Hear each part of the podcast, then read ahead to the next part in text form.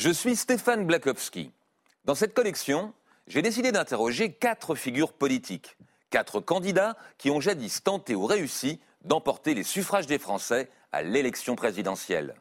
Du dépôt des 500 signatures à l'ultime victoire, nous prenons le temps de revenir sur leurs souvenirs de campagne, émaillés d'espoir et de désillusion. L'occasion pour eux de livrer leur récit de notre histoire récente. Vous écoutez Mes Grands Entretiens, un podcast de la chaîne parlementaire.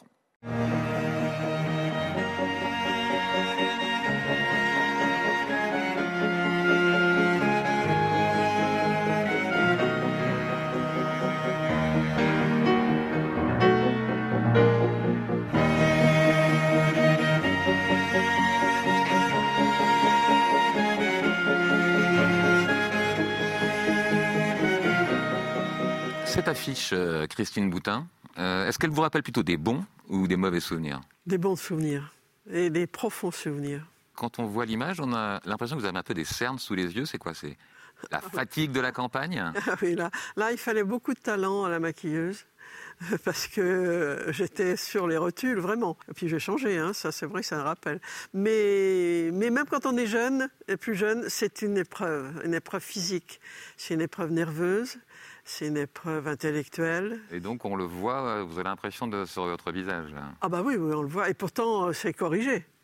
Donc vous pouvez imaginer ce que c'était. mais, mais c'est le prix à payer, mais c'est pas grand-chose. ça, C'est pas grand-chose. Il y a 20 ans d'écart euh, avec cette photo. Est-ce que vous avez l'impression d'être restée la même personne que celle qu'on voit sur l'image? Ah non, non, non, non, non. Enfin, euh, je, je- je me suis enrichie. J'ai, fait des pas de géant avec la présidentielle. La présidentielle, c'est, un exercice euh, absolument magnifique, une expérience humaine euh, unique. Quand vous regardez, euh, on va dire cette femme, vous avez l'impression que c'est plus tout à fait vous alors Ah non, c'était une femme en apprentissage. C'est une, vous savez, la vie, c'est un apprentissage permanent. Euh, on est à la fois la même et plus du tout la même. Euh, à mon âge, je ne suis pas comme j'étais à ce moment-là, ni quand j'avais 20 ans, mais je suis quand même toujours la même. Donc euh, oui, je, je- Le changement principal, c'est la maturité, la... oui, euh, c'est que le monde est beau, c'est que la personne humaine est belle. ce que vous pensiez moins à l'époque, Mon prisme était quand même très yvelinois à l'époque. puisque vous êtes une élue des Yvelines. Absolument. Et donc, euh, ça faisait quand même un certain nombre d'années que j'étais élue, mais j'avais une vision assez yvelinoise. Même si les Yvelinois disent une chose juste, c'est une petite France, les Yvelines, parce qu'il y a de tout.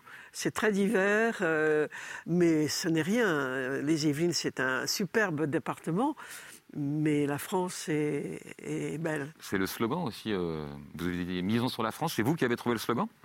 Oui, bah, vous savez, j'aime la France. J'aime la France, elle est Et vous avez hésité entre plusieurs slogans, parce qu'on imagine que c'est un choix important de... Ah bah, c'est très important. Euh, bah oui, bien sûr, mais je voulais dire que j'aimais la France. Il n'y Euh, a pas marqué j'aime la France, hein. il y a marqué misons sur la France. Oui. Moi, sincèrement, je me suis dit on pourrait comprendre euh, euh, misons sur la France comme euh, on mise sur le bon numéro au casino, vous voyez. Croire en sa chance, c'est ça que vous vouliez dire? C'est croire en la France, oui, croire en la France, parce que euh, sans doute que j'avais déjà le sentiment que la France, euh, bah, on n'y croyait pas trop, quoi. Elle était un peu euh, comme ça. Mais le fait de miser le côté casino, vous vous êtes pas dit ça va être mal interprété euh, Pas du tout. Non, non, non. Puis moi, j'aime le jeu. hein, de toute façon, de toute façon, j'aime le jeu. Vous me faites dire ça, j'avais pas pensé, mais j'aime le jeu. Donc, Ah ben euh, voilà, c'est peut-être pour ça que vous avez dit oui, oui, euh, oui, oui, oui, oui, bah, c'est possible. Mais, c'est surtout parce que j'aime la France, oui. la campagne à laquelle vous avez participé, c'est 2002. Ce qui a marqué cette campagne, c'est la présence de Jean-Marie Le Pen au second tour, la victoire euh, de Jacques Chirac qui s'en est suivi, 80% des voix, et puis l'élimination aussi au premier tour de, de Lionel Jospin, parce que les voix de la gauche s'étaient euh,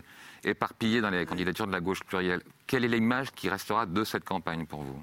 Il y a beaucoup de choses, il y a beaucoup de choses. Alors faites confiance à celle qui remonte en premier. Celle qui remonte en premier, euh, c'est euh, les électeurs qui, normalement, devaient voter pour moi et qui, en lisant la une du Monde le vendredi ou le samedi qui précédait le scrutin, euh, laissaient entendre que Le Pen pouvait être au second tour.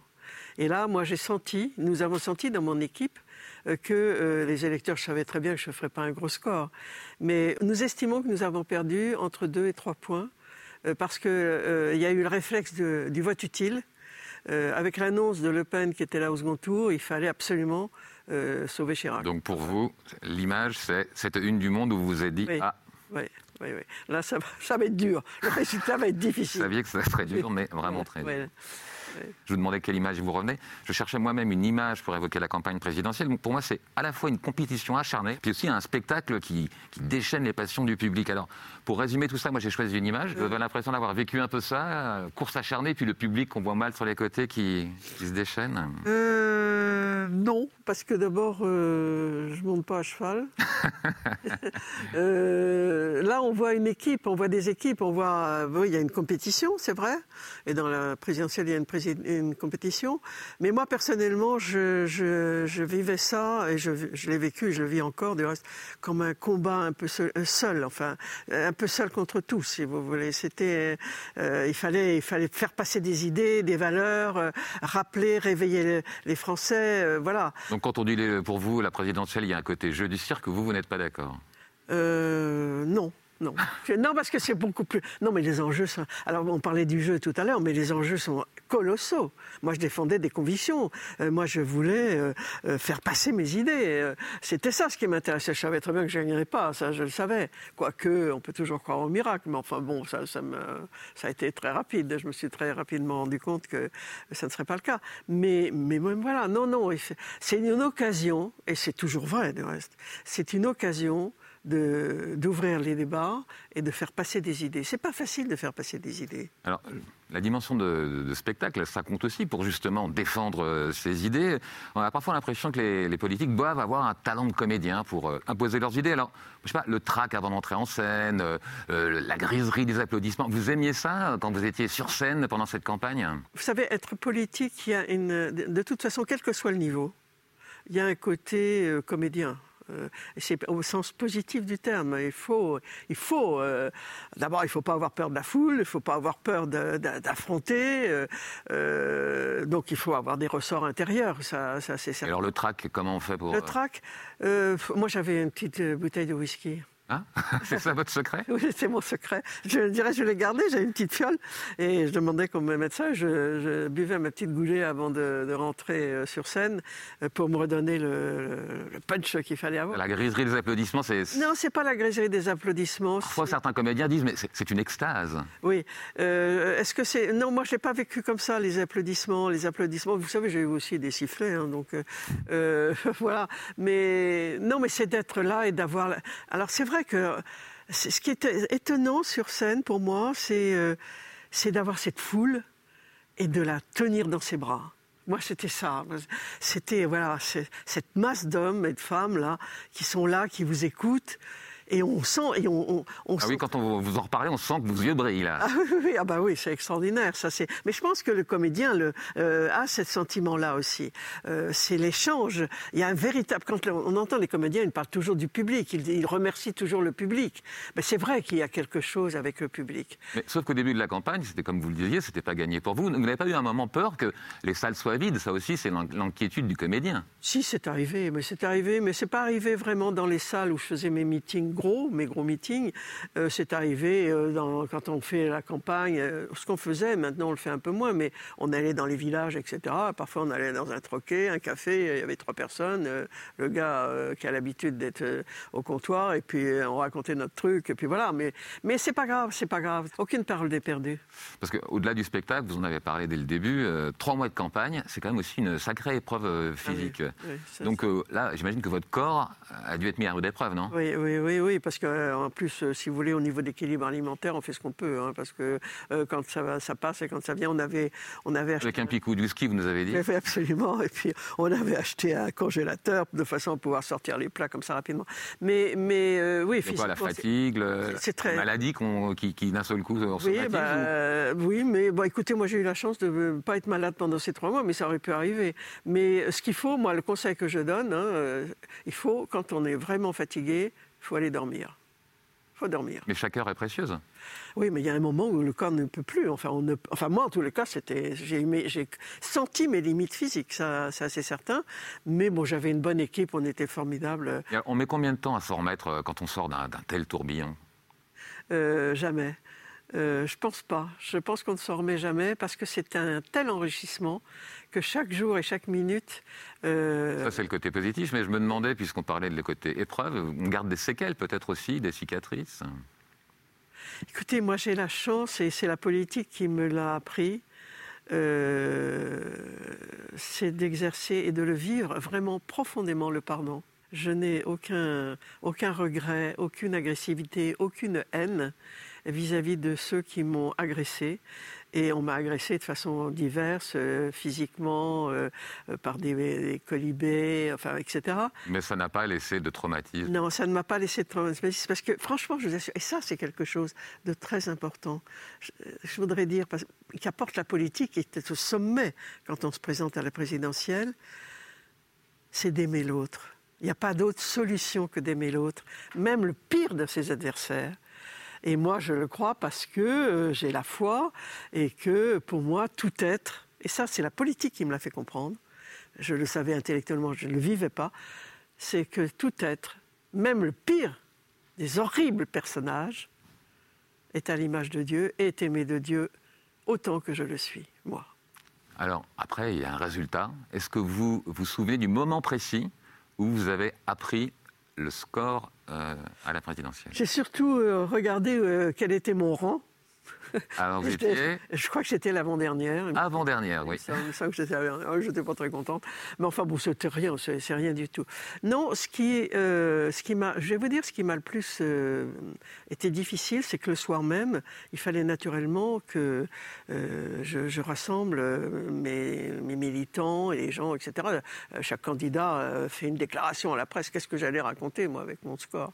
C'est bien évident. Mais ce qui m'a plus le frappé, à l'époque, c'est que les gens qui étaient là, et je ne pensais pas que ce serait ces, personnes-là, c'était essentiellement des gens de, de, droite, pour ne pas dire d'extrême droite.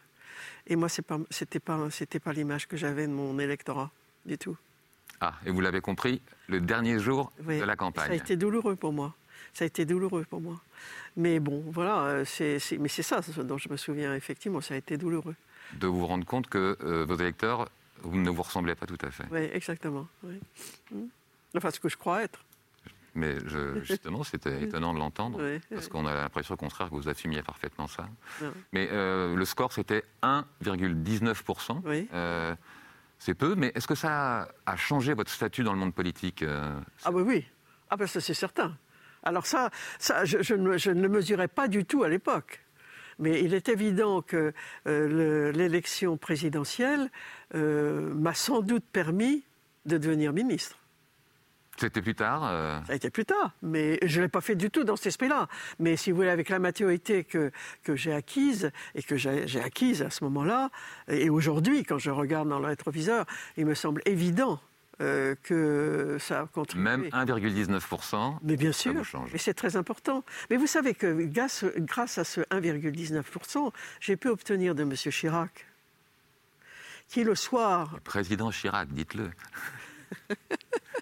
de, M. Chirac, euh, il n'était pas président encore, euh, le soir, euh, le, lundi, il a rassemblé tous les parlementaires de droite. Il ne savait pas du tout quelle allait être l'attitude de la gauche par rapport à la, présence de Le Pen. qu'est-ce que vous avez obtenu de Chirac avec vos 1% J'ai obtenu qu'il n'y ait pas de mariage homosexuel.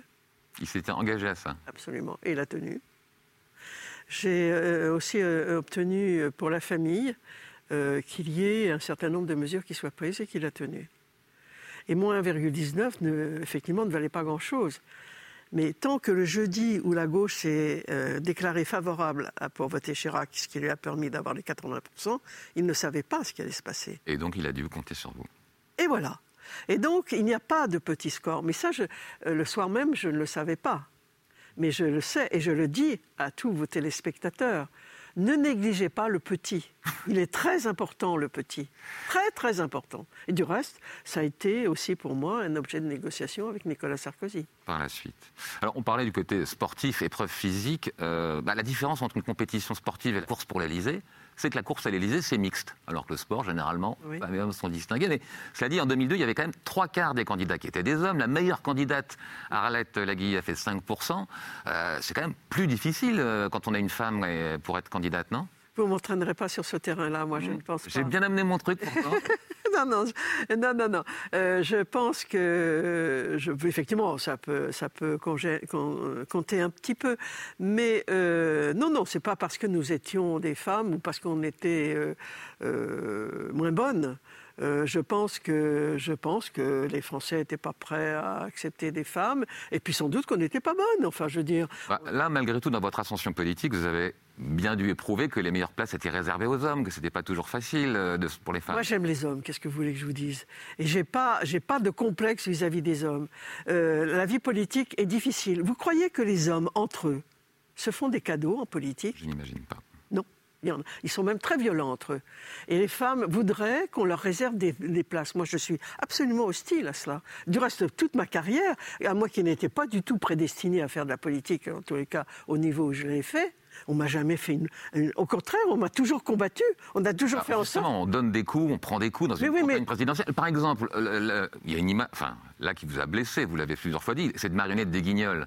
Oui, oui, oui, oui. Oui, mais, mais oui, bon, bah oui, oui, mais c'était, euh, c'était blessant, mais. Vous avez représenté souvent. De... oui, mais est-ce que vous croyez qu'il y a certainement des marionnettes de guignols hommes qui étaient très blessantes pour la personne concernée? Moi, c'était, c'était odieux naturellement, mais ça fait partie du jeu, ça fait du jeu, ça fait partie du risque, ça fait partie. Ça m'a blessé, mais ça fait. Alors on n'a pas dit, mais vous avez été représenté sous forme de cochon, enfin de truie, bah oui, si on veut. Bah oui, mais j'ai surtout pensé à mes enfants, j'ai surtout pensé à mon mari, j'ai surtout pensé à mes proches, mes beaux-frères, mes belles-sœurs. Euh, voilà, euh, nous, on est une famille euh, qui s'entend très bien, on est très différents, il y a des gens de droite, de gauche. Et vous avez peur que ça ait des conséquences sur, pour eux? Non, mais j'ai été triste pour eux, quoi. Bah oui, franchement, d'avoir sa belle-sœur qui, est représentée comme un cochon, c'est d'autant plus que je ne crois pas être un cochon. Mais peut-être que je suis une cochonne, après tout, je ne sais pas. Ben, vous venez de le raconter, là, il y a un entourage autour de la campagne, votre entourage familial qui vous soutient, mais même si on est entouré en permanence d'une campagne, est-ce qu'il y a un moment où on ressent quand même une forme de solitude? Vous savez, euh, tant que l'on ne croit pas en Dieu, je crois profondément qu'on est toujours seul. Moi, j'ai la chance d'avoir la foi, et donc euh, je ne suis jamais seul parce que j'ai toujours Dieu avec moi. Mais sinon, on est profondément seul. Oui, bah, puisque vous êtes une fervente croyante, j'imagine que vous avez dû prier aussi pendant cette campagne. Alors, c'est très personnel, mais on lui demande quoi au bon Dieu dans ces cas-là? De faire sa volonté. C'est pas compliqué. On réclame pas un score supérieur Non, de faire sa volonté. Non, non, non, non, ça c'est pas, c'est pas, non, ça pose aucun problème. Et justement, du reste, c'est très bien de penser ça et de demander ça, parce qu'au moins, on n'est pas trop déçu par le résultat. Mais la foi vous a aidé dans la campagne? Il y a des moments où, sans la foi, vous auriez... Mais la foi m'a aidé à tout moment dans ma vie et je n'ai fait qu'approfondir ma foi grâce à la politique. C'est la politique du reste. Je n'étais pas aussi croyante quand j'ai commencé à faire de la politique, hein. pas du tout. Mais j'ai vérifié concrètement, concrètement la réalité de l'existence d'une transcendance, hein, c'est sûr. Moi, c'est le Christ, mais voilà. Et euh, votre candidature, vous aviez le sentiment que vous aviez euh, Dieu avec vous qu'il Non, pas particulièrement. Il n'y a pas de raison. Il n'y a pas de raison. Alors moi j'ai l'impression qu'une campagne présidentielle, c'est un peu comme une expérience initiatique, c'est-à-dire que vous avez le sentiment d'avoir été changé en profondeur Ah oui, il y a un petit peu de ça, oui, ça vous avez raison, votre analyse est juste. en tous les cas, pour moi, oui, ça c'est certain. Le grand changement euh, entre celle que vous étiez au début et à la fin C'est pas, si vous voulez, c'est pas un changement euh, en blanc devient noir, non, c'est pas ça, c'est... C'est comment vous dire? Là, vous êtes en blanc. Regardez. Oui, je suis en blanc et noir. Euh, mais c'est tellement euh, énorme, c'est tellement grand ce qu'on a, ce que l'on reçoit à l'occasion d'une présidentielle que les mots sont faibles et que c'est c'est le silence qui s'impose par rapport. à Mais vous étiez meilleur après la campagne qu'avant la campagne? Ah oui, oui, oui, c'est dans un sens positif. Oui, bien sûr. oui, oui, d'humain aussi, d'humanité, d'humanité. Parce que pendant la campagne, euh, votre image se reflète partout, dans les médias. Les les yeux du public. Alors, ça, c'est un peu lassant. Ça, je peux vous dire qu'elle est dans toute les... la campagne, en voiture, on va faire notre campagne. Et partout, on voit, au moment où il y a l'affichage, j'en avais assez de, la, de l'image de campagne, euh, de mon, visage, de me voir partout. C'est excessivement gênant, quoi. Moi, moi, ça me gênait beaucoup. Puis c'est pas possible, quoi. Mais c'est vrai, dans tout le moindre village de France, il y a tous les candidats qui sont affichés. Et vous vous voyez tout le temps, quoi. Vous êtes toujours en face de vous, quoi. C'est, insupportable. Mais alors, à la fin, donc, ces reflets de vous que vous voyez partout, c'est on se trouve trop beau, un peu comme Narcisse, ou au contraire, on finit par se dégoûter comme Dorian Gray? Ni l'un ou ni l'autre. On en aura le bol de se voir. un président de la République, on va proposer une citation, c'est Georges Pompidou qui euh, disait Pour avoir une chance d'être élu à la présidence de la République, il faut réunir trois conditions idéales. La première, avoir atteint une dimension nationale incontestable. La deuxième, être au pouvoir ou l'avoir exercé. Et la troisième, avoir l'appui d'un appareil de parti. Euh, c'est peut-être différent aujourd'hui, mais ces trois conditions, c'était ça en 2002 euh, bah non, puisque sinon je ne me serais pas présenté. Moi, j'avais un parti, mais que j'ai créé pour l'élection présidentielle, pour avoir, euh, pour avoir, Alors attention, parce que si on reprend les conditions quand même, première condition, il faut avoir un peu de notoriété. J'en avais. Les Français, les Français, vous connaissez parce que ah, vous avez été là. Voilà. Est-ce que sans cette notoriété due à votre combat contre le Pax à l'Assemblée, vous auriez pu être candidate? Je ne sais pas si j'aurais eu l'idée. J'aurais peut-être pas eu l'idée. Euh, mais vous savez que ce sont c'est les journalistes qui m'ont posé la question la première. Moi, je ne m'étais pas mis à l'esprit. Après le Pax, euh, j'ai des journalistes du reste. Euh, très honnêtement, je, qu'ils vous ont dit? Vous ont dit bah alors Ils m'ont dit alors est-ce que vous pensez aller à la présidentielle? Je les ai regardés avec stupeur en disant mais enfin non, c'est pas possible. Et puis en fait, ça a cheminé dans ma tête et je me suis dit après tout pour défendre mes idées, bah, la seule façon c'est d'y aller et vous êtes parti. Alors la deuxième condition, euh, Pompidou dit, il faut quand même un peu d'expérience politique. Alors là aussi, vous avez de l'expérience. Avant cette campagne, vous avez commencé en 77, vous avez été conseillère euh, maire, municipale, maire, conseillère générale, euh, député. Donc qu'est-ce qu'elles vous ont appris, toutes ces campagnes, la leçon que vous aviez retenue euh, bah, qu'il fallait pas avoir peur, qu'il fallait y aller, qu'on pouvait gagner, même quand on n'avait aucune chance. Quand je me suis présenté la première fois au Conseil général des Yvelines, personne ne misait pour moi, sur moi. Personne. Euh, mon opposant était, est devenu député, socialiste, il était apprécié, il était mon conseiller municipal d'opposition. Moi, j'étais de droite, euh, bah, personne ne voulait aller contre lui, ah. j'y suis allé et j'ai gagné. Et j'ai lu, parmi les, les, campagnes que vous avez menées, il y avait parfois des rivalités internes. Vous avez était l'adversaire de Gérard Alarcher, qui était RPR à l'époque, et à l'époque, le RPR disait on va lui faire la peau. Bah, bien sûr. extrêmement violent. Mais ça a été très, très violent. Ça se passait comment? Racontez-nous. Oui, mais ça, ça s'est calmé depuis, mais, euh, enfin, de façon générale. Mais à l'époque, euh, il y avait une, hostilité excessivement grande entre le RPR et les des intimidations? Oui, et des menaces pour les enfants, euh, des, affiches. Enfin, ça a été excessivement violent, excessivement violent, effectivement. Euh, mais, mais, pour moi. Et ça vous a endurci pour la ah, suite. Voilà, ça m'a tanné le cuir. Hein. Ça m'a tanné le cuir. Ça, c'est clair. Alors, c'est pour ça que j'ai pu le faire. Oui, effectivement. La troisième condition, c'est avoir un parti. Vous disiez, alors c'était votre point faible, mais là, j'ai découvert que vous aviez du cran quand même, parce que vous êtes présenté en 86 à la législative, ça ne plaisait pas à François Léotard qui vous a viré du PR. En 2002, vous vous présentez donc à la présidentielle et cette fois, c'est François Bayrou qui vous vire de l'UDF. Oui, oui, euh, C'est-à-dire qu'il y a quand même un problème. Euh, il n'y a pas une propension à vous faire virer de tous vos partis. C'est pas un handicap ça pour une présidentielle? Ah, bah, Écoutez, c'était pas ma, pas mon désir, mais enfin, mais ça, ça m'était complètement égal. Ça franchement, ça m'était égal. J'étais à l'UDF euh, pour quelle raison?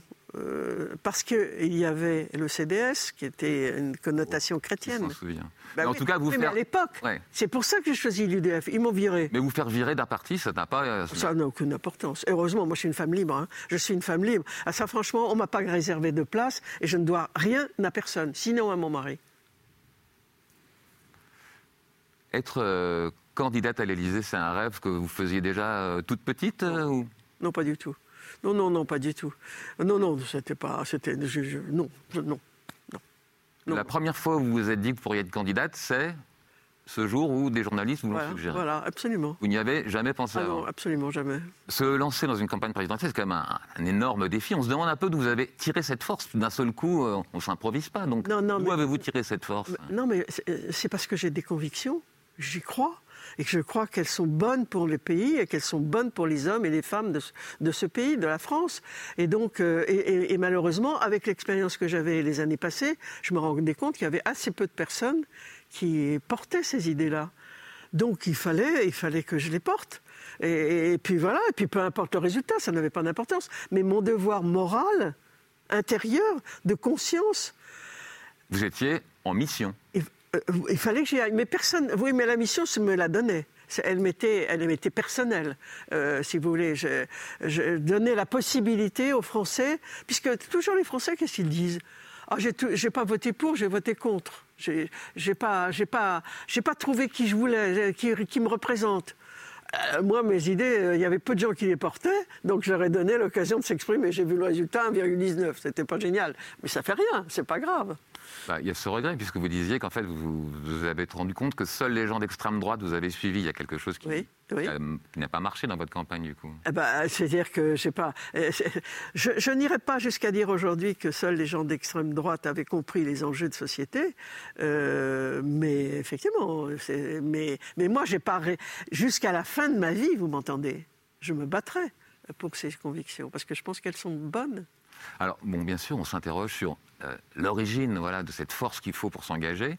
Et donc, vous nous avez euh, amené, à ma demande, bien sûr, un objet qui, euh, moi, m'a stupéfait. Donc, c'était un bulletin de vote parce que, après-guerre, votre père s'est présenté à une élection législative. On le voit son nom en deuxième position. Xavier Martin. Et, et puis, est-ce qu'il avait une ambition de faire une carrière politique? Mais quand vous aviez l'âge de 5 ans, votre mère est décédée. Oui. Et votre père a renoncé à sa carrière politique. Oui. Et donc, on a le sentiment que bah, vous étiez celle qui devait reprendre le flambeau. C'est ça votre moteur dans la vie? Euh, Vous répondre, euh, c'est toujours compliqué. Euh, c'est pas mon père qui m'a demandé, parce que mon père était un homme pudique. Du reste, il a très peu, il m'a très peu raconté euh, sa vie militaire, effectivement. Il était un cadet de Saumur. Ce sont les soldats français qui, ont retenu les Allemands sur la Loire en 40, un des rares exploits de cette période. Oui, oui, ça a été, c'était un homme exceptionnel, mon père. Mais bien sûr. vous ne pensiez pas à votre père pendant cette campagne J'ai pensé avant. Quand je suis devenue maire de la commune d'Ophargis, j'ai apporté, parce que mon père, qui était un homme exceptionnel, je le crois profondément sur le plan humain, euh, un homme très cultivé, euh, qui a raté, entre guillemets, selon les critères de la réussite sociale. Voilà. Et, cet homme était mon père et je, l'adorais.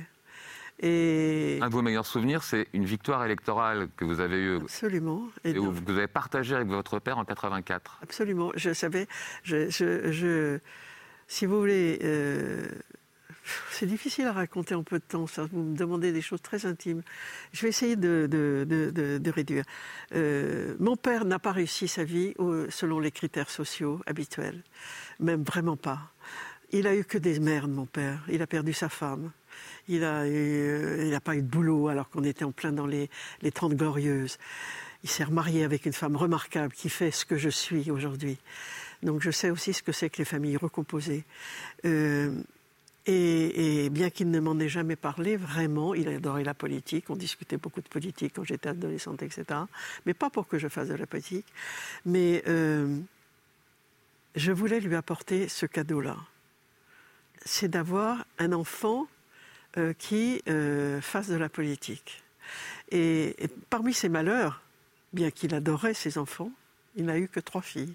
Et à l'époque, il fallait que ce soit un garçon qui prenne le relais. On ne va pas parler de sexisme. Hein. Non, mais c'était comme ça, c'est la vérité. Et donc, il n'avait pas de garçon. Il avait eu un fils, mais qui est mort. J'ai eu un petit frère qui est mort. Donc, il a eu plein vraiment de soucis. Et moi, dans mon cœur, je me suis dit, dès l'âge de 15 ans, 16 ans, mais j'en ai parlé à personne, je serai une élue. Je serai une élue parce que je veux apporter ça à papa. Est-ce que pendant la campagne, euh, on discute encore parfois avec les gens qui nous ont quittés? Il était à vos côtés pendant cette campagne présidentielle? Non. Non. Non, il a été avec moi euh, à mon élection municipale, à mon élection départementale. Et c'est là, effectivement, euh, où il est venu à mon élection et comme il était fier. Ça, c'est mon plus beau cadeau. Comme il était fier de descendre l'escalier de la mairie de Rambouillet à mon bras alors que je venais d'être élu et ovationné. Euh, voilà. Donc, ça, c'est. Donc, voilà, j'ai pu lui apporter ça. Et oui. Il aurait été fier de vous de vous voir candidate à la Il me voit là-haut, donc il euh, n'y a pas de problème. Mais euh, la grande liberté que j'ai eue, c'est qu'il est décédé peu de temps après mon élection au département. Et c'est bien que toute ma carrière, je ne l'ai pas faite pour lui, mais je l'ai faite pour mon pays, pour mes convictions et pour mes idées. Alors, il est temps de conclure. J'avais prévu une petite formule. Je disais candidat un jour, euh, candidat toujours. Ça veut dire que, est-ce qu'une fois qu'on a été candidate à la présidentielle, c'est quelque chose qui vous suit toute votre vie? Oui. Oui, oui, oui, oui, ça c'est, oui, oui, ça suit. Enfin, pour moi, ça me suit toute ma vie et, et je suis heureuse d'avoir tenté cette expérience. Je ne la regrette en aucune manière. La présidentielle est, est un, un cheminement d'humanité, un cheminement d'humanité.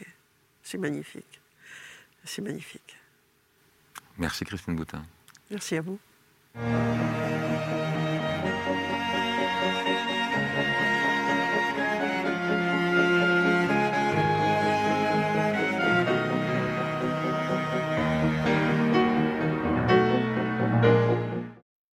Venez d'écouter un podcast de la chaîne LCP. Retrouvez nos autres programmes sur votre application Apple Podcast, Spotify ou Deezer et les replays de nos émissions sur le site lcp.fr et notre chaîne YouTube. À bientôt!